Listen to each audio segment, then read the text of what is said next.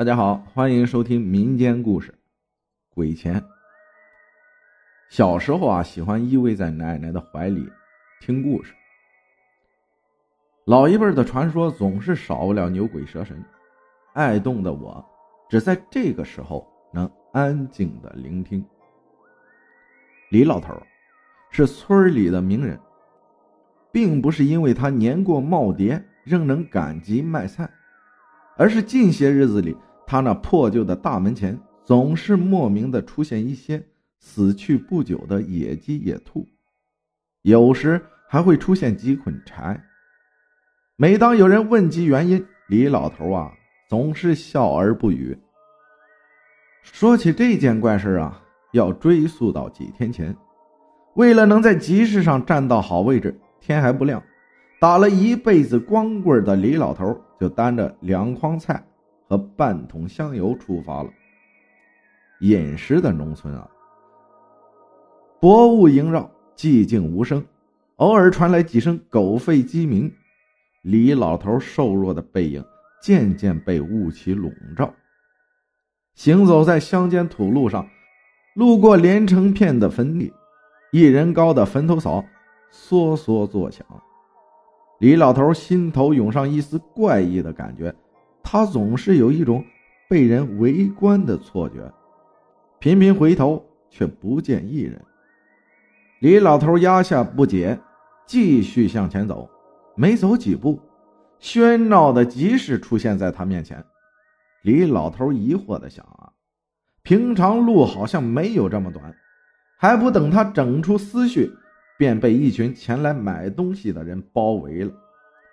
看着自己的菜和油。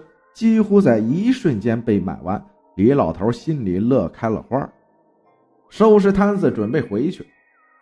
一阵困意席卷而来，粘在一起的眼皮挡都挡不住。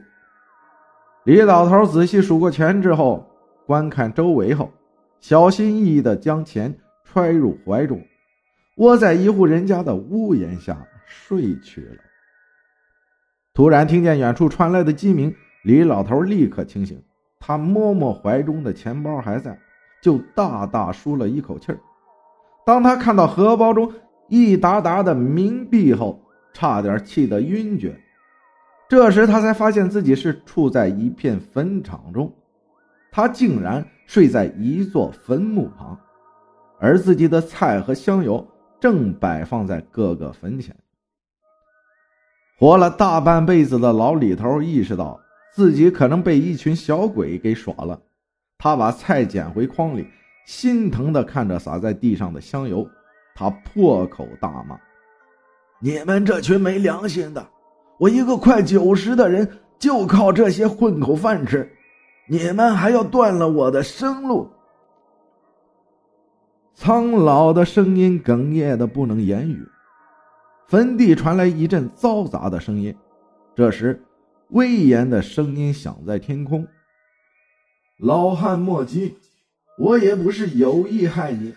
饮食阴气正浓，人鬼最是难辨，加上你阳气衰弱，我们一时也没能认出你的身份，这才犯下浑事你放心，我们会补偿你的。